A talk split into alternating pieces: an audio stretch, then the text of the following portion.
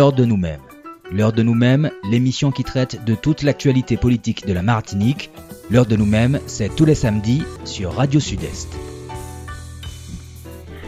Bonjour, bonjour chers auditeurs, ravi de vous retrouver pour cette nouvelle émission de l'heure de nous-mêmes. C'est vrai que ça fait longtemps qu'on n'a pas eu la chance de se retrouver. Bon, il y a eu quelques petits soucis. Mais en tout cas, je suis ravi de vous retrouver, l'ensemble des auditeurs, ravi de retrouver l'équipe de Radio Sud-Est. Merci Mario qui est là, mais surtout merci à Dominique qui va nous accompagner aujourd'hui pour cette nouvelle émission. Bonjour Lauriane. Bonjour, bonjour à tous nos auditeurs et nos auditrices. Bonjour à notre invité, bonjour Mathieu et l'équipe de Radio Sud-Est. Alors notre invité, hein, pas de secret, il est président de la commission finance de l'Assemblée de, Martinique. Il est aussi euh, vice-président de la CACEM mais il est surtout et aussi, entre autres, euh, c'est là il consacre la majorité de partie de son temps et de son activité. Il est maire de la ville capitale, Fort-de-France. Bonjour Didier Laguerre.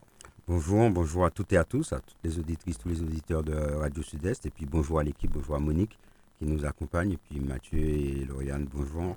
C'est Dominique, c'est pas Monique et Rod, qu'elle fait déjà là. Alors là, Monique arrive tout à l'heure. Monique arrive tout à l'heure. C'est pour ça qu'il dit ça, parce que Monique nous a dit. Non, c'est parce que je dois quelque chose à Monique, surtout. il sait très bien que vis-à-vis de Monique, il faut tenir ses engagements. En tout cas, monsieur le maire, euh, on va parler, euh, pas des chiffres du Covid, ils sont environ de 450 depuis plusieurs semaines, ça stagne.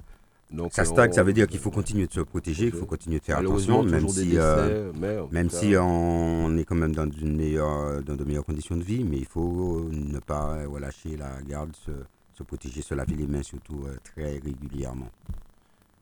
nous allons commencer par le congrès des élus, parce que la population a du mal à comprendre qu'il y a eu un premier congrès, après une, autre congrès actuellement. Ils ont, c'est vrai qu'ils ont du mal à comprendre quel est le cheminement quel est l'agenda et vers quoi on veut aller.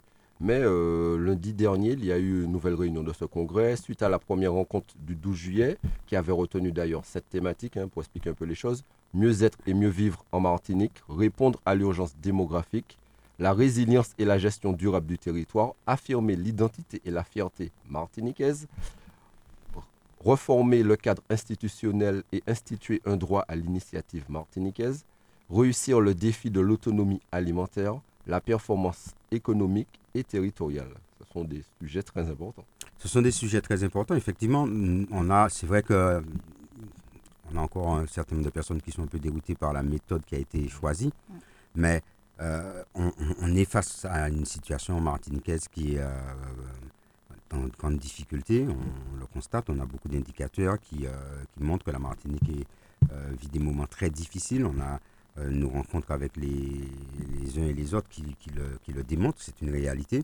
Et donc les élus ont fait le choix de se réunir en congrès. Je rappelle que le congrès des élus, c'est l'ensemble des élus de la collectivité territoriale de Martinique, l'Assemblée et le conseil exécutif. Le congrès est aussi constitué de l'ensemble des 34 maires euh, de la Martinique et des six parlementaires, deux sénateurs, une sénatrice, un sénateur et euh, quatre députés. Donc l'ensemble de ces élus se sont réunis pour aborder la question de la situation martiniquaise. Et nous avons fait le choix ensemble, à l'unanimité, euh, de construire en quelque sorte un projet martiniquais euh, pour pouvoir apporter des, réponses et des solutions aux problèmes et aux problématiques quotidiennes euh, de la Martinique, des Martiniquaises et des Martiniquais. Et donc, nous avons, une fois que nous avons partagé cette volonté commune, eh bien, nous avons décidé de mettre en place une méthode de travail. on a donc choisi de travailler sur sept thématiques qui regroupent l'essentiel des, des, problèmes qu'on rencontre dans notre pays. Et nous avons décidé de faire un, état des lieux, un diagnostic de la situation, c'est-à-dire quelle est la situation de la Martinique de façon objective. Et nous avons pris une, orientation, un, pari innovant, c'est celui d'associer euh, le, peuple martiniquais à cet état, à ce, diagnostic, à, à l'analyse de cette situation martiniquaise et de ses problèmes. Euh, et donc, nous avons choisi de mettre en place, nous avons mis en place un groupe de travail au sein de la, de la commission ad hoc du Congrès. Et euh, ce groupe de travail est donc chargé de rencontrer les acteurs euh, martiniquais, les associations, les, représentations de professions, les, les socioprofessionnels, les syndicats. les partis politiques vont aussi être mis à contribution. On va leur demander leur point de vue sur la situation. Et donc, nous avons un certain nombre d'auditions qui sont qui sont programmées. Nous avons déjà réalisé euh, euh, plus de 80 auditions depuis le, début de ces travaux. au début du mois d'août, nous avons travaillé. C'est Catherine Concon qui pilote ce groupe. Donc nous avons adopté avec Catherine une méthode de travail, d'audition, donc de ces corps constitués martiniquais. auditions qui viennent compléter les éléments de rapport dont nous disposons, nous élus, que ce soit, quel que soit notre, notre, notre secteur d'élection, mairie, CTM ou Parlement. Et puis nous avons aussi choisi de mettre en place une plateforme de, de, consultation citoyenne, de contribution citoyenne. Et donc la plateforme est accessible à partir du site de la CTM et chacun peut déposer sa contribution, donner son point de vue, faire ses préconisations et euh, peut contribuer. Nous avons aussi, euh, toujours pour associer la population, organisé des, enquêtes auprès de la population pendant les temps de vacances avec des jeunes qui sont allés à la rencontre de la population euh, pour leur poser un certain nombre de questions sur leur vision de la situation martiniquaise et des, préconisations, des solutions qu'ils voient à cette situation. Et puis, dernier élément de, diagnostic, nous avons mis en place des réunions citoyennes qui sont animées par un cabinet euh, où les élus sont à l'écoute euh, de la population et euh, ces réunions permettent de faire émerger les grandes problématiques et un certain nombre de pistes de solutions. Donc, nous avons mené ce travail qui n'est pas terminé encore, qui est donc toujours en cours, et nous avons donc réuni l'ensemble des élus pour présenter le point d'étape de, la réalité de, ce diagnostic partagé avec des, éléments chiffrés euh, très précis et récents euh, de façon à, avoir un, point de départ qui soit euh, partagé, une analyse aussi des, difficultés qui soit partagée. Et donc cette dernière séance du congrès qui a eu lieu lundi dernier nous a permis de partager ce diagnostic et de lancer la deuxième phase du travail euh, même si la première phase est en, train d'être terminée, de lancer la deuxième phase du travail, celle des préconisations, c'est-à-dire des solutions, des réponses euh, à apporter à ces problèmes euh, que, que, traverse la Martinique et des problèmes qui sont pour certains durables, hein, qui durent depuis des décennies. et donc, lancer ces, ces, ces, préconisations, ce groupe de travail de préconisation. Et la dernière phase va consister à identifier les outils réglementaires, légaux, législatifs, statutaires éventuellement nécessaires à la mise en œuvre de, de ces solutions et de, de, ce projet. C'est donc un travail de, de longue haleine, euh, dont une étape importante aura lieu d'ici la fin de l'année sur euh, le cadre général. Et c'est un travail qui va nous permettre euh, finalement de partager les la nécessité d'évolution au niveau de la Martinique. Je, je, veux rappeler, comme c'est le choix que nous avons fait, nous élus martiniquais, mais cette revendication de de faire évoluer la relation entre les collectivités martiniquaises et l'État français. Euh, c'est une revendication qui est portée en Martinique, en Guadeloupe, en Guyane, à La Réunion, à Mayotte, euh, dans l'ensemble des, régions dites d'outre-mer, mais qui est aussi portée par les régions françaises. Et c'est ce qu'il faut qu'on comprenne bien, le modèle de la décentralisation. Vous donnez des compétences à des collectivités sans leur donner les réels moyens d'exercer correctement ces compétences. En clair, vous dites aux gens, fais ça. Vous ne donnez pas la possibilité d'influer de, sur le comment on fait ça. Vous ne donnez pas non plus la possibilité de lever et euh, d'avoir les moyens financiers de faire ce qu'il y a à faire. L'exemple le plus criant, c'est celui euh, du dernier transfert de compétences de l'État vers les, communautés d'agglomération, Cap Nord, CASEM euh, et Espace Sud, de la, la compétence de gestion des, de, de, la lutte contre les inondations. L'État consacrait 600 000 euros en Martinique à l'exercice du curage des rivières. À titre d'information, hein, qu'on se rende bien compte de ce que ça représente, pour curer l'embouchure du canal de Vassor, il faut 300 000 euros. L'État, lui, met 600 000 euros pour l'entretien des cours d'eau. On transfère la compétence sans avoir de rapport d'expertise permettant de savoir quelle est l'ampleur de ce qu'il y a à faire. Mhm. Et on transfère la compétence euh, avec un financement qui, pour la CACEM, représente 3 millions d'euros par an. Résultat des comptes, vous êtes, c'est vous qui avez la compétence pour entretenir les cours d'eau, mais vous n'avez ni les moyens légaux euh, de dire euh, comment cet entretien doit être fait, et encore moins les moyens financiers de mettre en œuvre cette compétence. Vous êtes donc avec une compétence sans pouvoir, sans moyens réglementaires. Euh, vous ne pouvez rien interdire à qui que ce soit dans le domaine parce que tout ce qui relève de la gestion de l'eau et de la loi sur l'eau relève de l'État. Et donc finalement, vous avez un outil entre les mains mais qui, ne permettra pas de régler la problématique de, protection contre les, inondations et donc de préservation de la sécurité de la population dans un, dans un contexte euh, de montée des eaux, dans un contexte de réchauffement climatique, dans un contexte d'événements pluvieux, on l'a vu ces dernières semaines, euh, de plus en plus importants sur des, des périodes de plus en plus courtes, donc des risques de glissement de terrain, des risques d'inondation de plus en plus importants. Et euh, en face, on vous a donné la compétence. Donc finalement, c'est vous, qui êtes, vous qui êtes responsable devant la population. Par contre, vous n'avez pas les moyens d'exercer cette compétence. Voilà. Donc, Voilà un, voilà un exemple concret euh, de ce qu'il faut pouvoir changer euh, dans notre relation à l'État français. Et quand je dis ça, c'est valable en Martinique, c'est valable en Guadeloupe, mais c'est valable dans le Loir-et-Cher, c'est valable dans le Pas-de-Calais, c'est valable partout, c'est valable sur l'ensemble du territoire français. Là, je, je lisais cette semaine, tiens, je lisais que l'État a pris un décret euh, sur la, la protection des populations euh, sur les littoraux.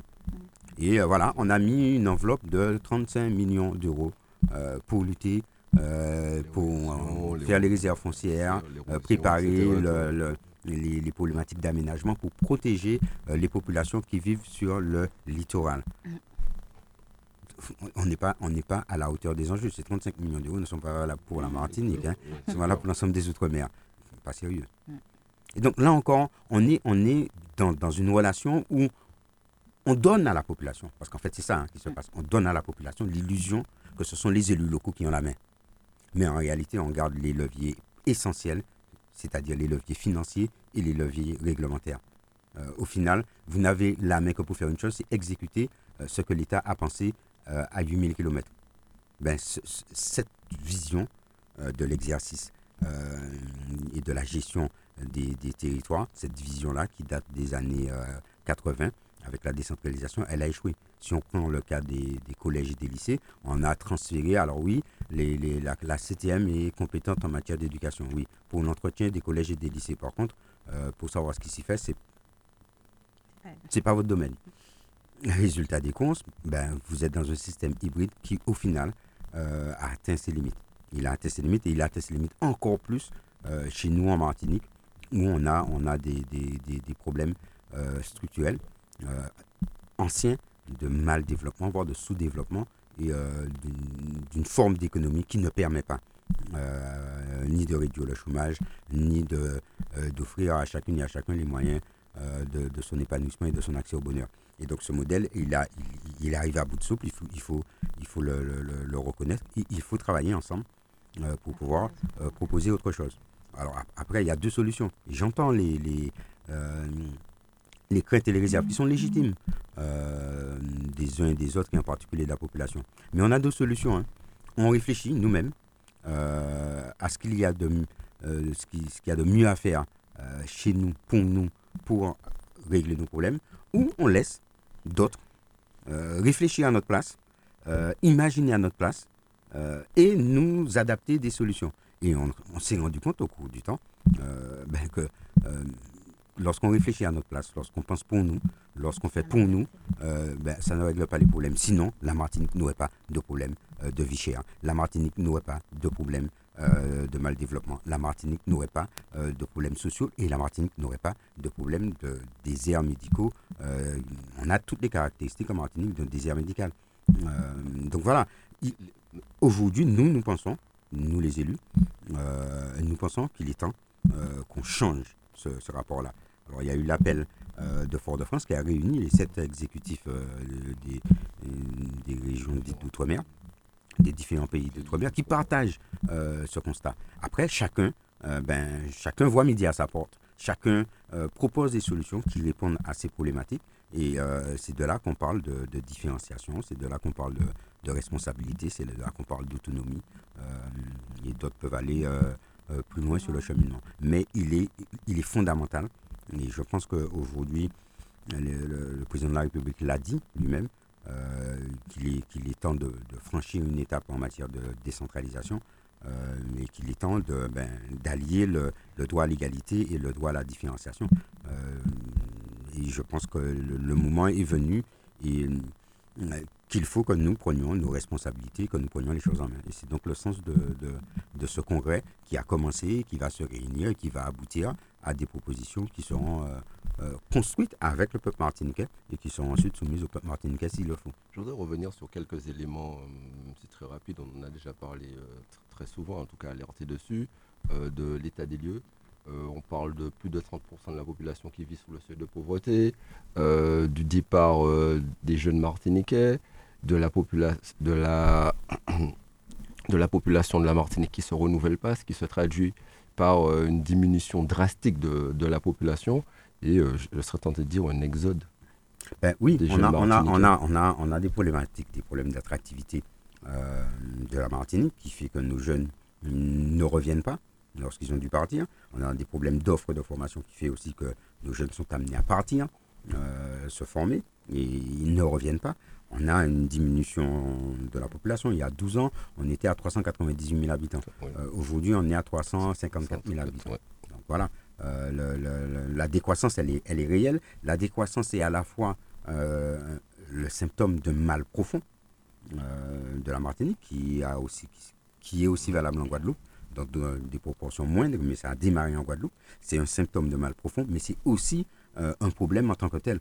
Euh, parce qu'il faut pouvoir justement accompagner ce vieillissement-là. C'est une décroissance et un vieillissement de la population. 40% de la population martiniquaise aura plus de 60 ans en 2030. Donc c'est n'est pas dans, dans, 50 ans, hein, c'est c'est demain matin, on est en 2022, bientôt en 2023. Donc voilà, on est, c'est une difficulté pour la Martinique. Et là encore, euh, vous, avez, vous êtes donc confronté à un phénomène d'ampleur pour lequel il faut des mesures particulières, il faut des mesures euh, permettant de, de, faire reculer ce phénomène de vieillissement et de diminution de la population. Euh, et il faut donc des politiques familiales spécifiques.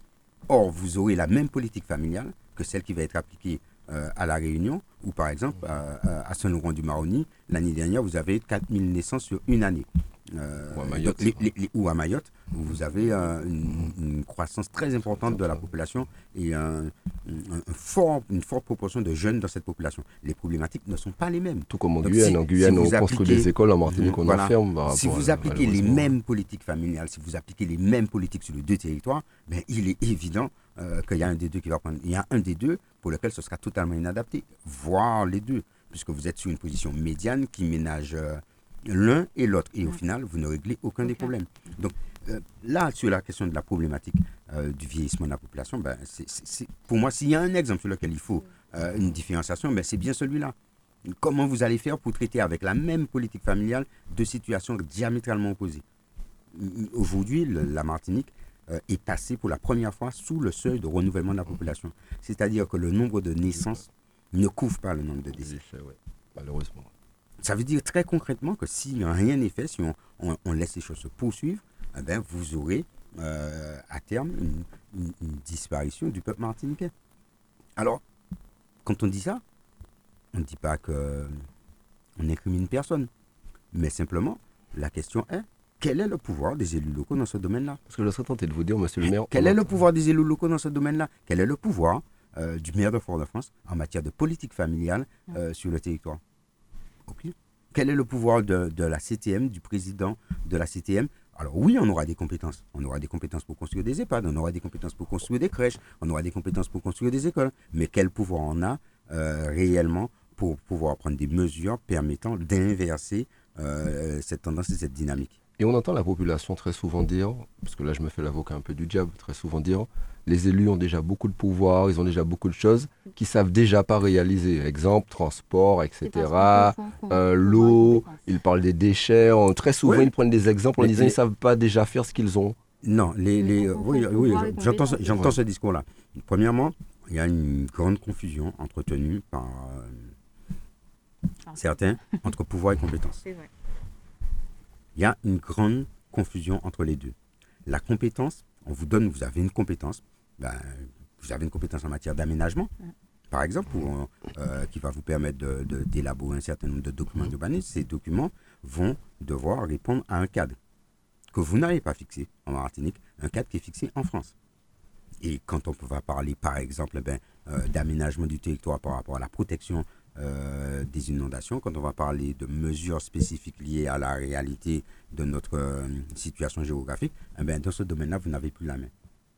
Dans ce domaine-là, vous n'avez plus la main. La main, c'est le Parlement, c'est l'État français qui l'a. Donc vous avez une compétence, mais vous n'avez pas les moyens euh, de fixer les modalités de mise en œuvre de cette compétence. Donc, à l'arrivée, vous n'avez pas le pouvoir. En matière de politique familiale, oui, j'ai la possibilité, je peux construire des crèches je peux, euh, je peux accompagner des familles en difficulté. Mais est-ce que je peux euh, dire euh, quelle politique familiale va s'appliquer pour pouvoir augmenter le nombre d'enfants par femme, puisque c'est compté par femme, c'est pas compté par homme. Je ne sais pas pourquoi, mais c'est compté par femme, pour augmenter le nombre d'enfants par femme sur le territoire permettant d'inverser la tendance lourde qui est engagée. Non. Non, est-ce que j'ai la possibilité de dire que les allocations familiales euh, vont être euh, majorées euh, à partir de deux enfants et non pas à partir de trois, de quatre ou de cinq enfants? Non, ça, ce sont des politiques nationales qui sont décidées. Donc voilà, il y a, y a cette problématique. On, on va prendre la question du transport. Il a fallu, oui, les élus ont la compétence transport, oui, les élus ont la compétence transport. Il a fallu 18 ans pour arriver à obtenir de sortir d'un cadre légal où il y avait 18 autorités qui organisaient le transport sur le territoire de la Martinique pour arriver à une autorité qui organise le transport sur la Martinique. Alors j'entends dire oui, mais ça marche pas, c'est ma... les, élus savent pas faire, etc. Il faut qu'on soit, qu'on soit sérieux, il faut qu'on soit réaliste. Je ne dis pas qu'il n'y a pas de problème. Au contraire, je suis le premier à dire que que- que- qu'on doit pouvoir faire mieux et qu'on doit répondre aux attentes de la population. Mais il ne faut pas non plus qu'on se trompe. hein. Euh, on est en 2022, l'autorité unique a été mise en place en 2015 avec euh, tout ce qu'on sait euh, de- du contexte dans, dans lequel elle a été mise en place. Et une organisation de transport a été mise en place. Mais remontant euh, 10 ans, 15 ans en arrière, 20 ans en arrière sur le territoire de la Martinique. Et comparons le, le transport. On, on a aussi une certaine tendance à se comparer à, à ce qui se fait en France. Mais ça fait combien de, de, de siècles que la France organise son transport? Et ça fait combien de temps que nous, on fait le nôtre? Donc forcément qu'on n'est pas, on n'est pas encore arrivé à un niveau satisfaisant. Mais euh, là encore, en matière de transport, moi, je n'ai pas le- la possibilité, en tant qu'élu martiniquais, euh, membre de Martinique Transport, ou en tant que membre de l'Assemblée, nous n'avons pas la possibilité de fixer, de fixer les règles de financement du transport. Ça, ça, ça, ça c'est pas possible. Ces règles de financement du transport sont fixées en France. Même chose pour l'eau. Même chose pour l'eau. Donc, donc, vous avez, oui, vous avez la compétence. Maintenant, définir le cadre, définir les modalités de financement, ça, ça, ça, c'est pas, ça ne relève pas de vous. Ça relève de l'autre. Et le pouvoir, c'est qu'il est. hein.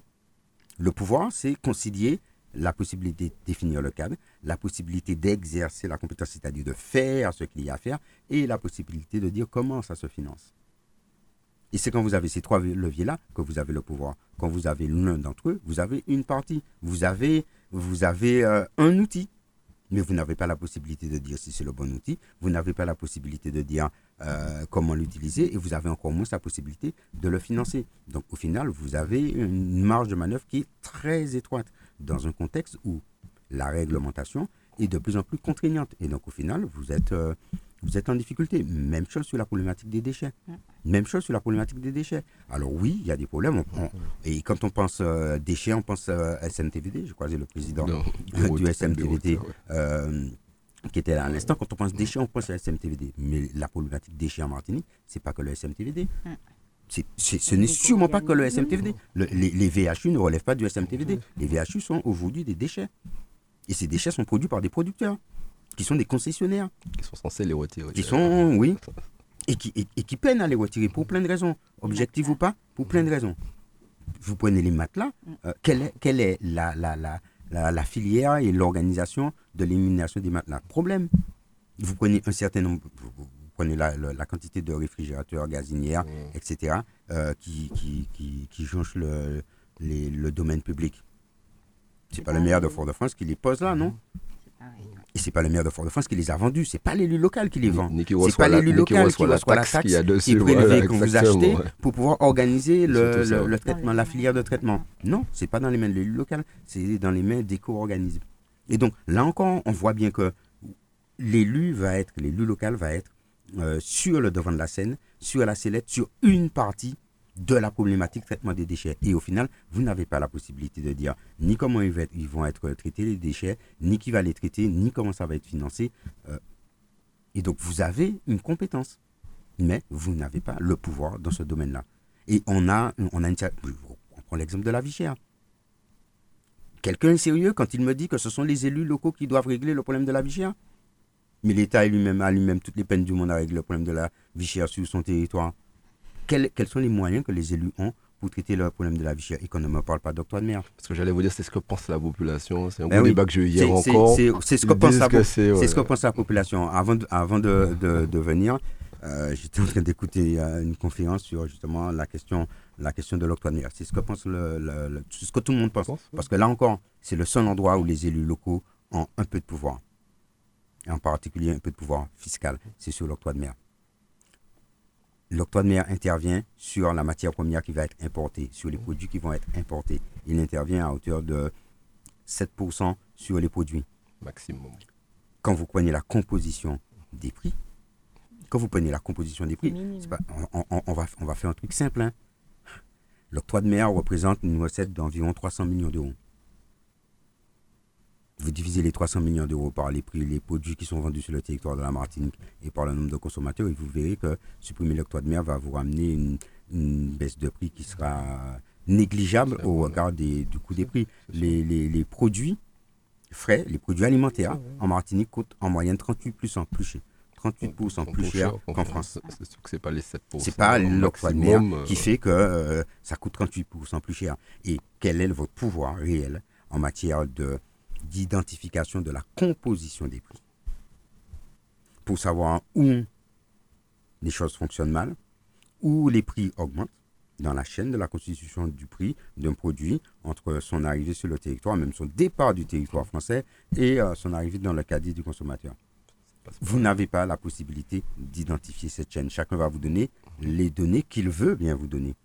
Et au final, ben, vous n'avez pas la possibilité d'influencer, d'agir sur la constitution de ces prix, sur ces prix, et donc sur cette problématique de vie Donc nous avons fait des choses, nous avons mis en place une commission à la CTM, nous avons euh, initié une dynamique pour convaincre chacun des acteurs à faire un effort pour obtenir sur 1000 produits de première nécessité une baisse des prix. Vous, êtes là dans, une, dans un processus de discussion, de négociation. Euh, de bonne volonté des uns et des autres. Vous n'êtes pas dans un processus où les élus ont le pouvoir de. Et c'est ça qui fait toute la différence. C'est ce qui fait toute la différence. Et donc, au final, dans ce domaine-là, là encore, vous avez un certain nombre de compétences, vous n'avez pas de pouvoir. Et donc, il ne faut pas, il ne faut pas, il ne faut pas qu'on se, qu'on se trompe, euh, qu'on se trompe de cible. Alors, ceux qui ne veulent pas, ceux qui veulent et qui ont intérêt à ce que les choses restent en l'état, parce qu'il faut bien aussi se rendre compte que le système tel qu'il fonctionne profite à, certaines personnes. Et le système profite à certaines personnes. Ceux qui ont intérêt à ce que le système reste en l'état, euh, ben, ils, ils, vont se satisfaire et ils vont dire que oui, les élus locaux ont tous les pouvoirs et ils ne font rien. Mais il faut qu'on soit, il faut qu'on soit sérieux. Euh, quand vous avez une population qui vit à 30% sous le seuil de pauvreté, un seuil de pauvreté euh, qui n'est pas le même qu'en France. Hein. un seuil de pauvreté qui est plus bas qu'en France, avec un, un, coût de la vie qui est plus élevé qu'en France. Donc, euh, c'est 30% de la population qui vit officiellement sous le seuil de pauvreté. Quand vous avez des inégalités qui se creusent dans cette population, d'accord euh, Vous pouvez pas venir me dire que ce sont les élus locaux qui ont en main toutes les cartes pour régler ces problèmes-là. c'est juste pas possible. Donc, si on veut s'attaquer à ces problèmes-là, si on veut euh, apporter une amélioration à la situation de la Martinique, ben, il faut que nous prenions nos responsabilités. Euh, et donc, que nous proposions des évolutions, que nous proposions des solutions, que nous voyions quels sont les besoins, quels sont les, les outils dont nous avons besoin sur le plan réglementaire, sur le plan législatif s'il le faut, sur le plan statutaire s'il le faut, de façon à ce que nous puissions apporter des solutions durables aux problématiques martiniquaises. Aujourd'hui, les élus locaux sont placés dans des positions de gestionnaires, de, de, compétences, d'outils, euh, et pas dans, des, pas dans des situations de pouvoir. Et donc pas dans, dans, des positions et dans des postures leur permettant de régler durablement les problèmes. C'est ce que nous vivons avec davantage d'activités en Martinique. Mais moi, je suis toujours surpris quand j'entends ce discours-là et quand je participe euh, à un certain nombre d'instances françaises, par exemple quand je vais au comité des finances locales, ou quand je vais à, la commission des finances de France urbaine ou de, de l'association des maires, et que j'entends des présidents de région, des présidents de département, euh, des maires de, de, grandes métropoles françaises euh, dire que l'État euh, que l'État transfère des compétences et des, des, des, problèmes aux collectivités, leur, lui prend euh, leur prend les moyens financiers et au final que le, rapport entre l'État et les collectivités locales est, déséquilibré, ce qui fait qu'on a du mal à répondre aux problématiques quotidiennes euh, des gens. C'est un, euh, un constat qui traverse l'ensemble du territoire français. Et nous, euh, Martiniquais, il ne faut pas justement qu'on ait ce, ce, complexe-là euh, que nous avons. De, non, non, les élus ont assez de, ont assez de pouvoir, c'est les élus qui ne savent pas faire. Donc les, les élus martiniquais depuis 70 ans euh, sont totalement incompétents. il faut, il faut qu'on il faut qu'on arrête. Quoi.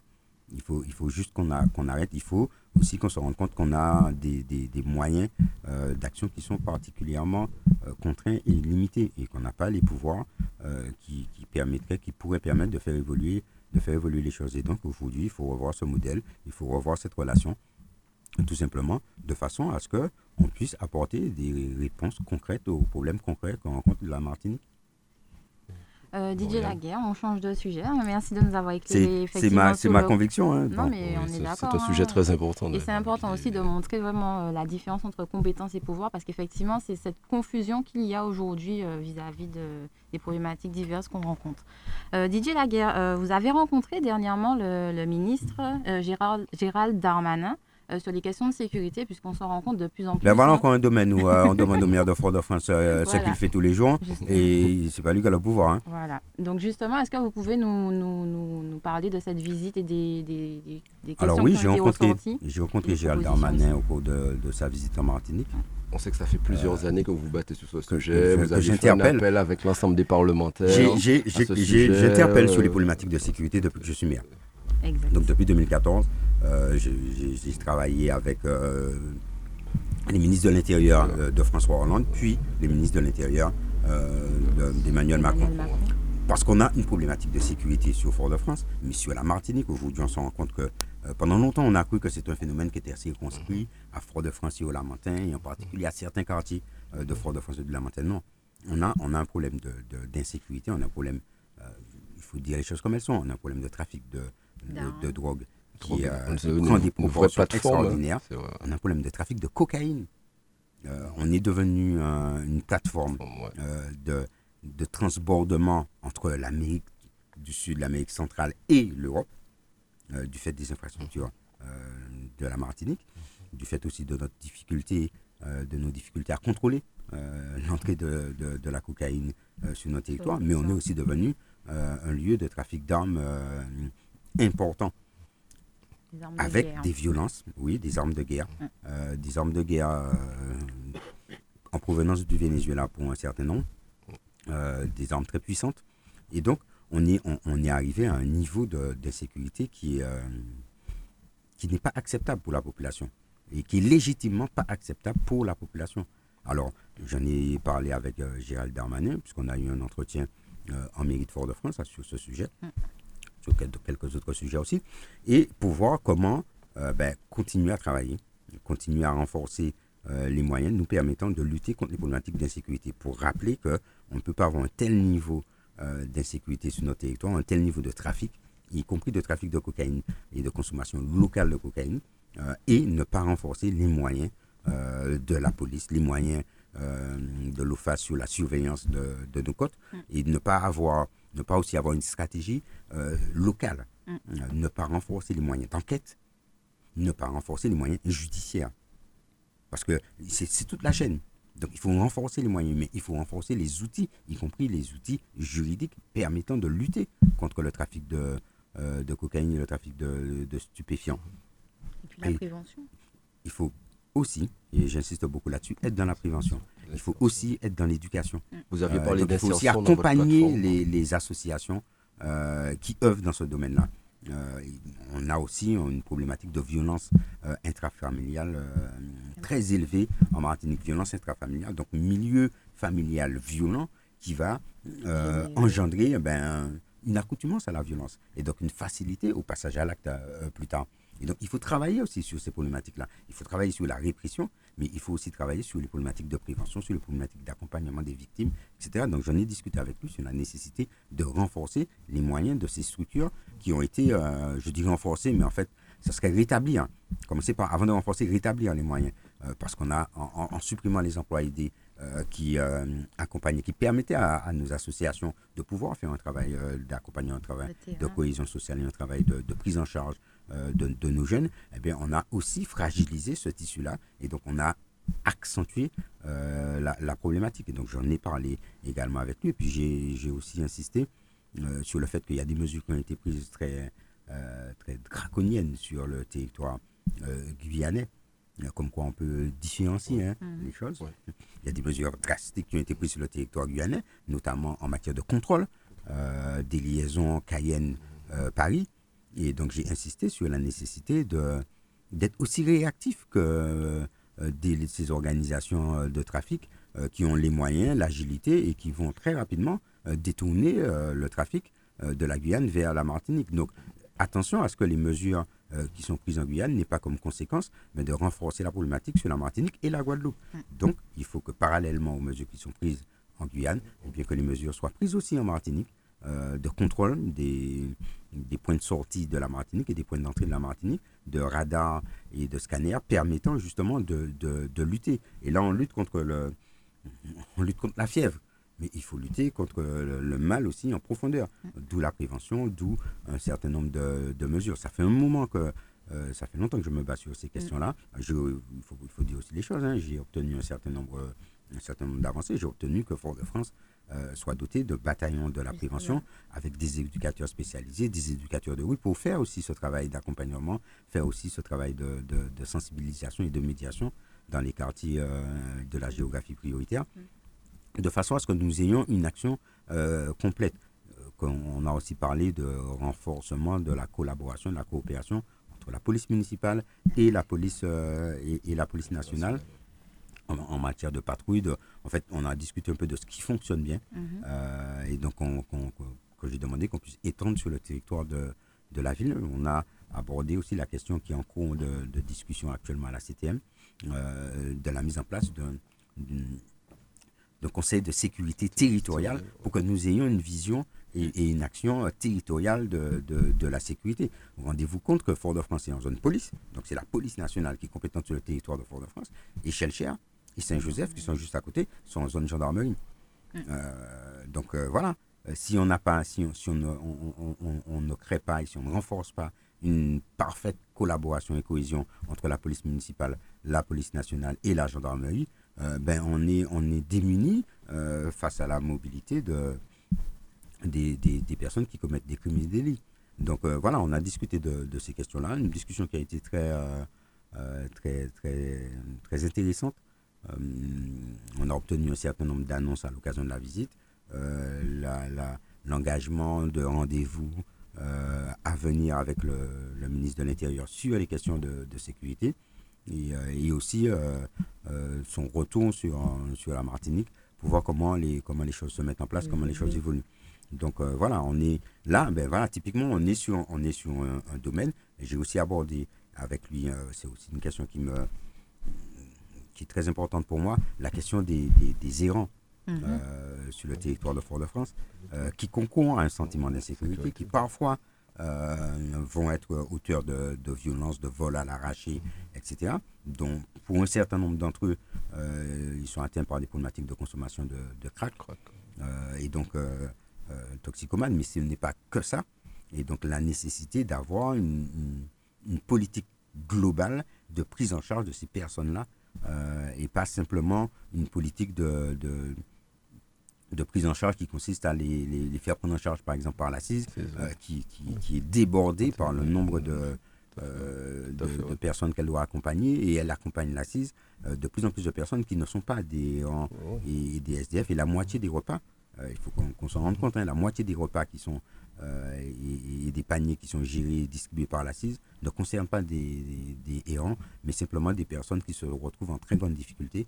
Et une proportion de personnes âgées euh, de plus en plus importante dans, une grande pauvreté, une grande précarité et qui euh, se tournent vers l'assise pour pouvoir, euh, pour pouvoir s'en sortir. Donc on a discuté de ces questions-là et j'ai redit ma position qui consiste à dire on doit avoir un traitement transversal de ces questions-là. Et là encore, hein, on parle de compétences et on parle de pouvoir.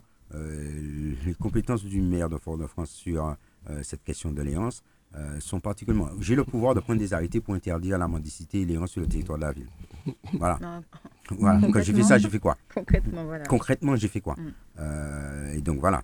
Euh, donc on en, a, on en a discuté et moi je me bats pour qu'on ait une vision globale, pour que l'ensemble des acteurs de, qui interviennent dans le domaine, y compris parce qu'il y a aussi une problématique médicale, il y a aussi une problématique de santé mentale. Mm autour de ce, de ce public-là, et donc euh, pour qu'on ait une vision globale et une stratégie globale de prise en charge de ces personnes, parce qu'on voit, euh, là encore, on voit la fièvre des errants dans la rue, mais ce sont des personnes.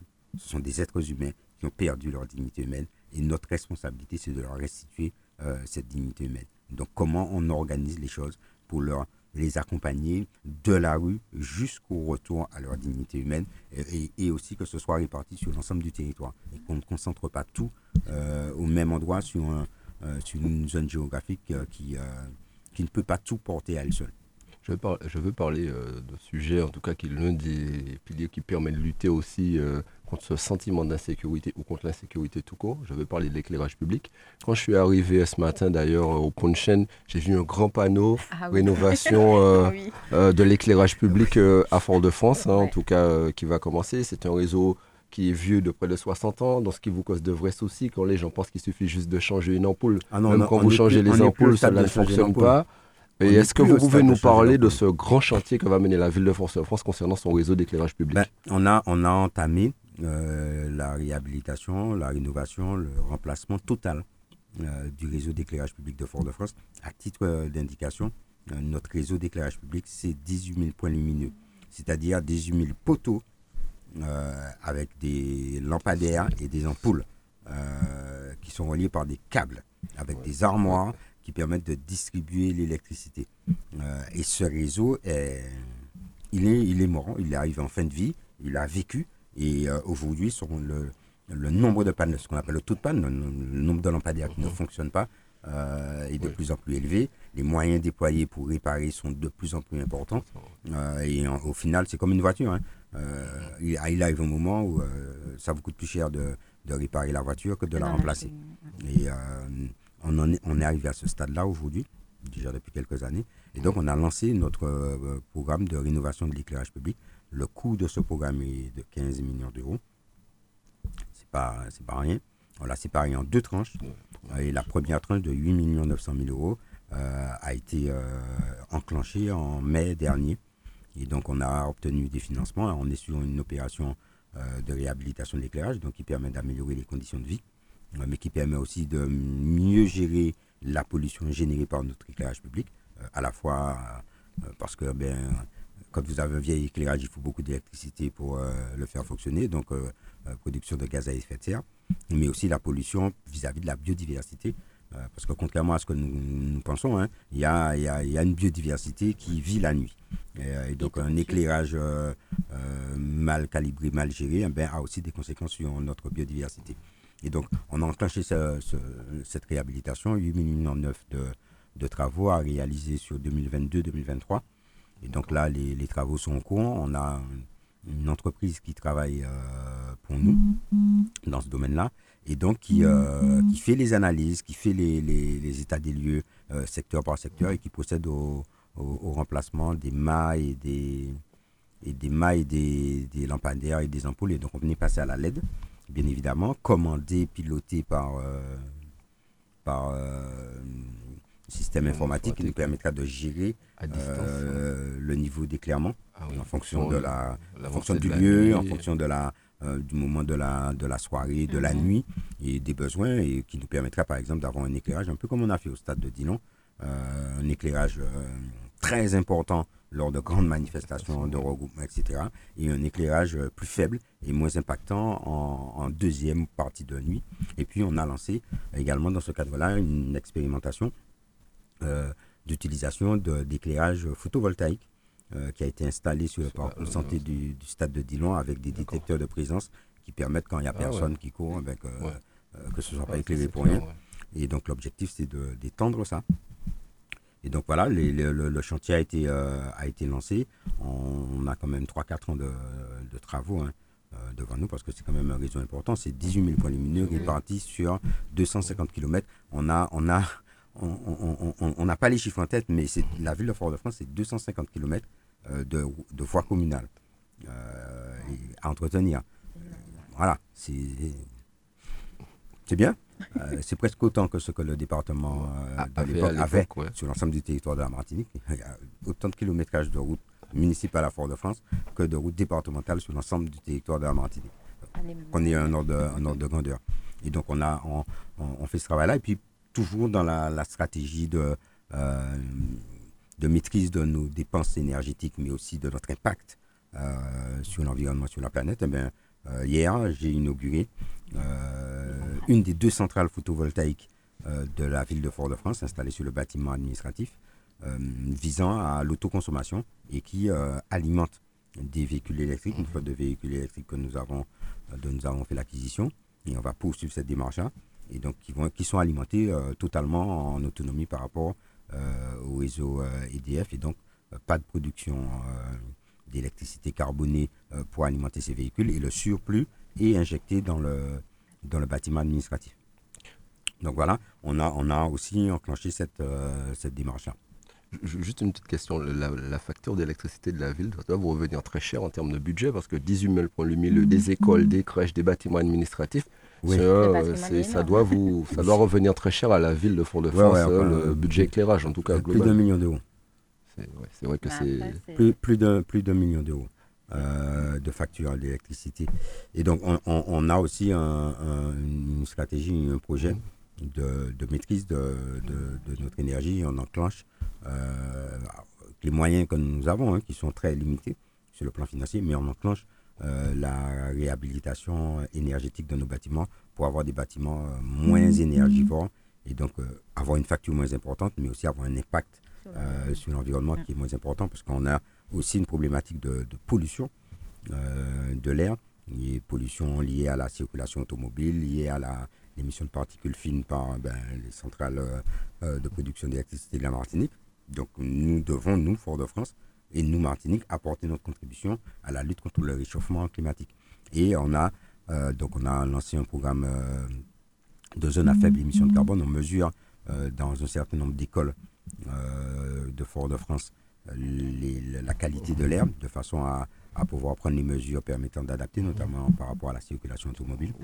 Et euh, sur notre plan de circulation, on réfléchit fortement à la réduction de la vitesse euh, et donc à passer à une zone 30 sur certains, certains secteurs de la ville de façon à limiter aussi l'impact en termes de, en termes de pollution. Vous aviez parlé de 250 km de route qu'a la ville de Fort-de-France. Nous sommes en période cyclonique, période de pluie.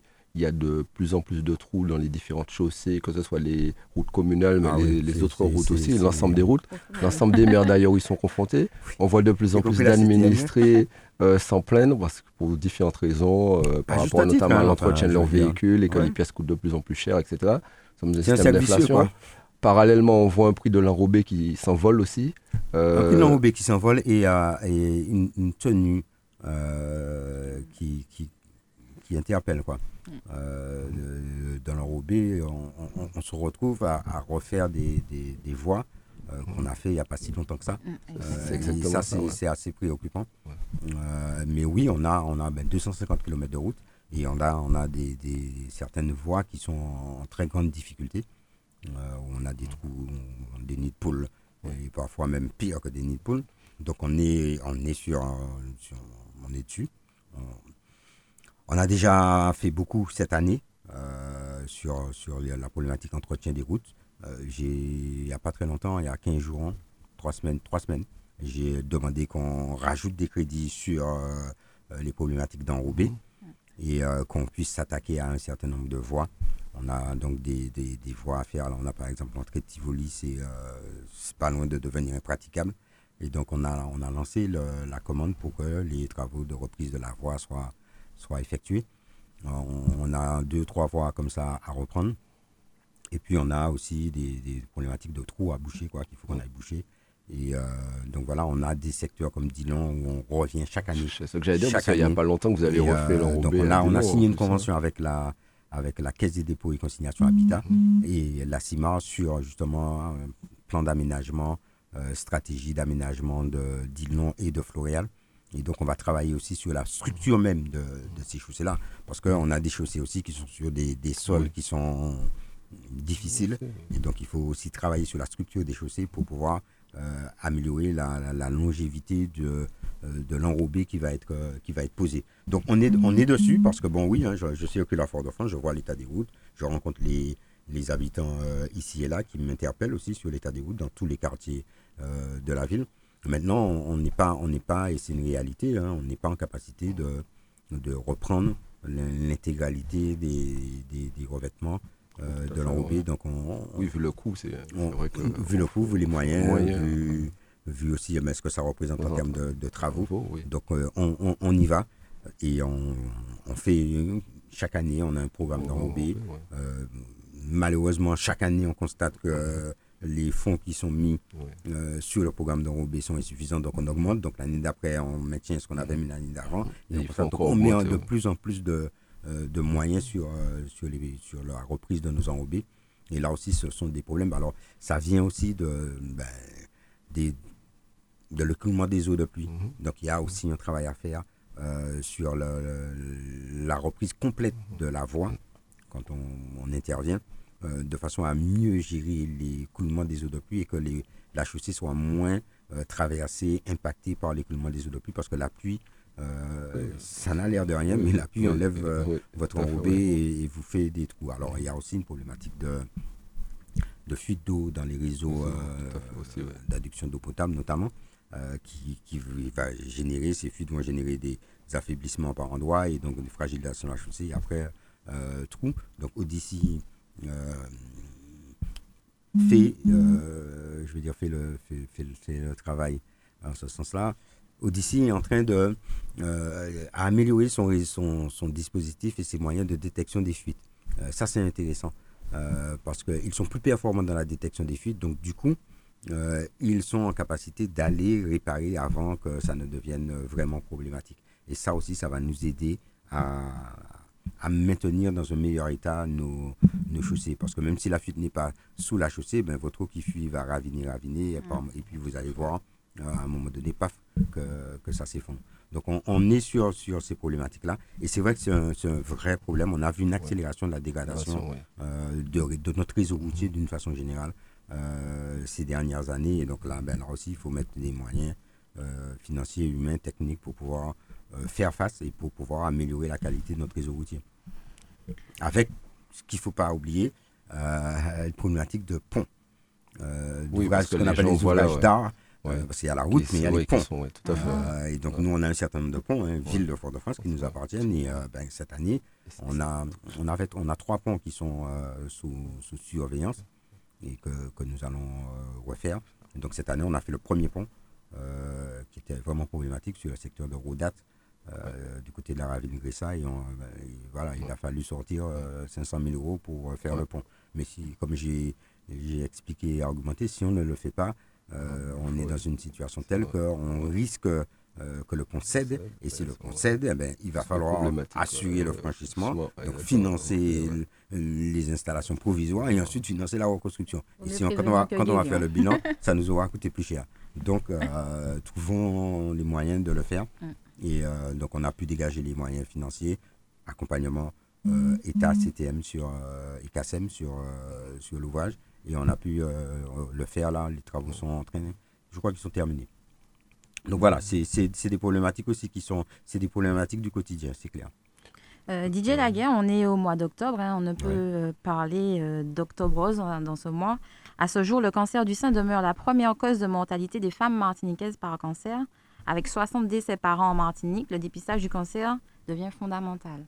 La ville de Fort-de-France a contribué à beaucoup d'actions, euh, notamment euh, prochainement euh, un webinaire aura lieu si TTT Capalé, le cancer du sein s'informer pour agir. Oui, on est, partenaire des associations Amazon, Matete, les contre le cancer.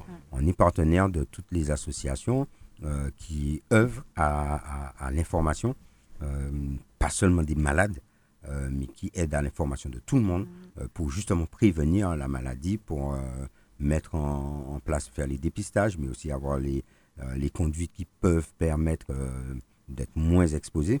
Et donc, on est partenaire de toutes ces associations et chaque année, nous contribuons, nous participons à, à, toute la dynamique permettant ben, de, de, mettre la lumière sur, en particulier, le cancer du sein, euh, au mois d'octobre, mais aussi sur hein. qui touche, oui, qui, qui, touche les hommes aussi. oui. je sais, Lauriane, qui touche les hommes aussi. Euh, j'ai été très surpris hein, euh, de l'apprendre. C'est l'année dernière ou il y a deux ans, qu'on était, on était justement à une conférence sur les problématiques de cancer et où, avec surprise, j'ai appris que oui, le cancer du sein touche les hommes aussi. c'est dire si voilà, c'est l'affaire de tout le monde Et donc, on est partenaire de, de, toutes ces associations. On les accompagne dans, les, dans les, leurs initiatives au mois d'octobre, mais pendant toute l'année. Mm. parce que c'est pas juste au mois d'octobre qu'il y a le cancer du sein, c'est pendant toute l'année.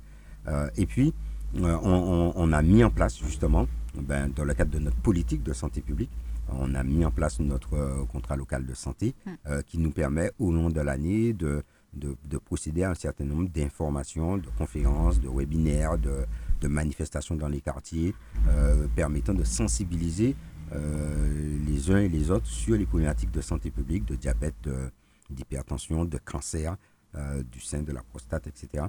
Et puis, samedi prochain, ben, hier, on a fait la conférence de presse. On a, on a eu la conférence de presse avec euh, la, Ligue, contre le cancer sur le relais pour la vie qui va se tenir euh, samedi prochain au stade de Pierre Aliquer, que la ville met à disposition également, mhm. euh, à disposition de la Ligue contre le cancer, pour mobiliser la population sur la problématique des cancers en général, accompagner les, malades, permettre à la Ligue aussi d'avoir les moyens, d'accompagner les familles et d'accompagner aussi le, euh, le public pour, dans la prévention. Et donc, c'est une manifestation très importante, qui n'est pas une, une manifestation euh, conviviale, euh, avec des, des, animations, avec aussi la possibilité d'avoir des jeux gonflables pour les enfants, pour permettre à, tout le monde de pouvoir participer. D'ailleurs, ben, j'ai été contraint de prendre l'engagement hier ben, d'aller euh, faire quelques tours de piste au stade. Lauriane va vous accompagner cette année.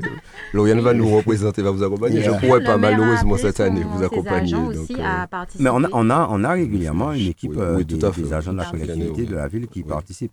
Mm. mais là, du coup, là, je n'ai pas, pas réussi à trouver le. Lauriane va vous accompagner. Moi, je ne pourrais pas, mais Lauriane va le faire en tout cas. Oui, je suis d'accord, mais oui, c'est très bien. mais je serai là samedi à 16h pour l'ouverture. Et puis, euh, je vais accompagner même euh, euh, des malades qui vont faire un tour de, de piste au lancement de, de, la manifestation. Euh, monsieur le maire, je passe à un autre sujet. J'aurais pu parler aussi de la semaine bleue, mais le temps passe très vite parce qu'on sait que octobre aussi, c'est le mois des personnes âgées. On sait que vous êtes très sensible. Et d'ailleurs, je suis assez interpellé par le fait que ce soit euh, cancer et personnes âgées en même temps. Mm, mm. Oui, mais bon, je vais pas. Bon, si vous allez voir vers quoi, vers quoi j'irai après, vous aurez peut-être un doute, mais c'est parce que les personnes âgées sont très sensibles à la situation de leurs défunts dans les cimetières. Mm-hmm. on, arrive bientôt. Euh, le mois de novembre, début novembre, c'est le week-end, notamment la partie de la Toussaint. Mhm. On sait que vous avez un très gros budget consacré à l'entretien des cimetières aussi. Donc, je souhaitais que vous puissiez nous dire un petit mot dessus. Ben, mais aussi, aussi un mot sur une question que pose se pose beaucoup de Martiniquais sur les concessions. Est-ce que c'est possible d'obtenir des concessions, etc., durant cette période-là? Est-ce que vous pouvez nous répondre dessus? Merci. Oui. On va, déjà, l'entretien des cimetières, on le fait euh, tout au long de l'année. C'est vrai qu'on a six cimetières. Mm. Euh, on a certains cimetières qui sont relativement étendus. On a aussi des cimetières qui sont qui ont un âge, euh, on va dire, et donc qui nécessitent pour certains un entretien particulier. Et euh, donc on, fait cet entretien-là avec un accent particulier sur la période de la Toussaint. On est aussi victime dans certains cimetières, aux abords de certains cimetières de, de, civilité, parce qu'il faut qu'on se dise des choses aussi. Hein. les, ordures, les, les épaves, j'ai entendu qu'on vous a reproché des épaves à l'entrée du cimetière de TSF, mais, je suis témoin pour dire que vous les retirez parce que tous les mois, et malgré ça, il y en a d'autres qui en arrivent. Je ne suis, pas, je suis pas très loin hein, euh, d'en arriver à une situation de fermer euh, directement. J'en ai déjà discuté d'ailleurs avec la population, qui ça pose quand même certaines difficultés, mais de fermer directement le long de la voie euh, la place qu'il y a devant le cimetière. Parce qu'on on passe notre temps à enlever euh, déchets plus déchets. Euh, et, voilà. À un moment donné, il faut qu'on comprenne, que, chacun prenne ses responsabilités. Et sur ça, on, a encore des progrès à faire en, Martinique. Mais euh, bon, au-delà de ça, mais on a, là, on a, on a cette problématique-là aussi près de, aux abords d'autres cimetières. Et nos défunts ne sont pas des ordures. Il faut, que, il faut que les gens comprennent ça aussi. Ils respectent des lieux de recueillement que sont les cimetières. Donc on a, on a mis en place, euh, comme chaque année, un dispositif pour euh, euh, nettoyer, entretenir, et puis on a mis en place, depuis deux ans maintenant, une stratégie, un plan d'aménagement paysager de nos cimetières avec des partenaires qui interviennent pour améliorer la qualité de vie dans le cimetière et l'ambiance dans le cimetière avec des aménagements paysagers. Maintenant, en ce qui concerne les concessions, ben oui, les cimetières sont anciens, donc beaucoup de concessions à perpétuité et donc peu d'espace de disponibles et donc peu de concessions disponibles dans les, dans les cimetières, voire pas de concessions disponibles dans beaucoup de cimetières de Fort-de-France. Euh, bah, la tare au doute, ce sont s'intéresse sur des cimetières qui sont pleins, saturés. Euh, qui sont saturés. Euh, on, donc on, travaille à l'extension du, cimetière de la Joyau. Ben là aussi, il faut des investissements relativement importants parce qu'un cimetière, c'est un, équipement public particulier avec des règles particulières que tout le monde peut comprendre. Et donc, on, travaille à l'extension du cimetière de la Joyau. On a déjà la réserve foncière. Donc maintenant, il faut pouvoir financer les travaux d'extension de la Joyau. Puis on a lancé aussi un programme euh, parce que ça aussi c'est une problématique, un programme de reprise des concessions abandonnées. Puisqu'on a dans les cimetières, chacun de nous, on va à la Toussaint, on verra bien qu'on a un certain nombre de tombes qui sont abandonnées. Mm. Euh, et donc on a lancé un programme de reprise de ces tombes, de ces concessions abandonnées pour pouvoir les remettre à la disposition du public, euh, compte tenu de la demande qui est, c'est vrai, très important. Mais c'est aussi un programme en matière de concession. On est dans un, dans un domaine particulièrement réglementé, et c'est heureux, puisque là on parle de nos défunts, des personnes qui nous sont chères, euh, et donc une concession abandonnée pour, pour que la ville puisse reprendre une concession abandonnée, il y a une, il y a une procédure, il y a un, process euh, réglementaire et légal qui est long, qui dure entre 2 et 3 ans. Ah, et donc, oui, oui, oui, qui est long. Ah oui, c'est entre 2 et 3 ans. Euh, donc, on a lancé ce, ce programme l'année dernière de reprise des, des concessions. Et donc, euh, voilà, euh, au fur et à mesure qu'on pourra euh, réintégrer des concessions dans le domaine public, on pourra offrir davantage de, concessions à la population. Et puis, on a la volonté, c'est déjà ça, mais on a la volonté de construire des enfeux permettant d'avoir des concessions qui occupent moins d'espace au sol.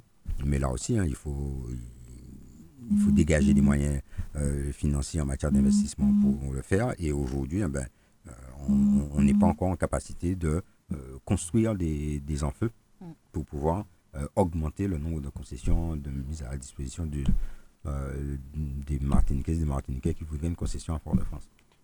J'avais encore beaucoup de sujets pour vous, mais malheureusement, l'heure passe. Donc, de toute façon, on sait que vous êtes fidèle à l'heure de nous-mêmes et que vous allez pouvoir revenir. Mais au contraire, vous n'allez pas être désolé. C'est parce que ce sont des sujets très importants et on a une besoin de clarifier au niveau de la population l'information sur le congrès qui ne comprend pas toujours avec la désinformation qui est faite par certaines personnes, malheureusement. Oui. Donc, euh, c'est il, ça. Il, faut euh, peut-être, il faudra peut-être qu'on fasse une, émission, spéciale, oui, tout à fait. Euh, bien expliqué. on, négocie avec. oui, on va négocier avec, tout le monde. Non, mais les deux, filles je, pense qu'aujourd'hui c'est le bon jour pour négocier aujourd'hui. non, mais je pense que c'est vrai qu'il faut qu'on fasse une émission plus longue. Euh, y compris avec éventuellement des possibilités d'interaction, mm. euh, pour pouvoir répondre euh, aux interrogations des gens. Quoi, parce que les interrogations des gens sont légitimes. Mm. Et donc, il faut qu'on puisse y apporter des réponses pour qu'ils comprennent dans quelle démarche les élus martiniquais sont engagés et, quel est l'objectif. Parce que bon, L'objectif, j'entends ça, hein, l'objectif c'est d'avoir du pouvoir, vous voulez du pouvoir. Mm. Enfin, on ne veut pas du pouvoir pour du pouvoir, hein, moi, ne m'intéresse pas le pouvoir. ce qui m'intéresse, c'est d'être en capacité d'apporter des réponses aux problèmes des gens. Euh, sinon, parfois vous, vous, pouvez vous poser la question de à quoi, à quoi ça sert tout ça. Oui, tout à fait. Euh, oui, c'est une question légitime. Hein, oui, Et, on avait parlé également d'une émission sur l'octroi de mer. C'est important. Ouais, ça aussi, c'est un sujet euh, qu'il faut démystifier, qu'il faut bien expliquer avec des exemples. le, le, truc qui consiste à dire il n'y a qu'à remplacer l'octroi de mer par une taxe que l'État va prendre et puis l'État va donner une dotation aux collectivités. Euh, chaque fois que l'État vous donne une dotation, euh, il y a une loi de finances derrière. Après, la, après vous, avez, vous avez la garantie et la certitude de la diminution de vos recettes. Et pire, euh, le seul domaine dans lequel les élus d'outre-mer ont un pouvoir financier, c'est l'octroi de mer. Mm. Donc, politiquement, c'est un recul fondamental qu'il faille l'améliorer, qu'il faille le réformer, qu'il faille le rendre euh, intelligible, compréhensible, lisible, euh, etc.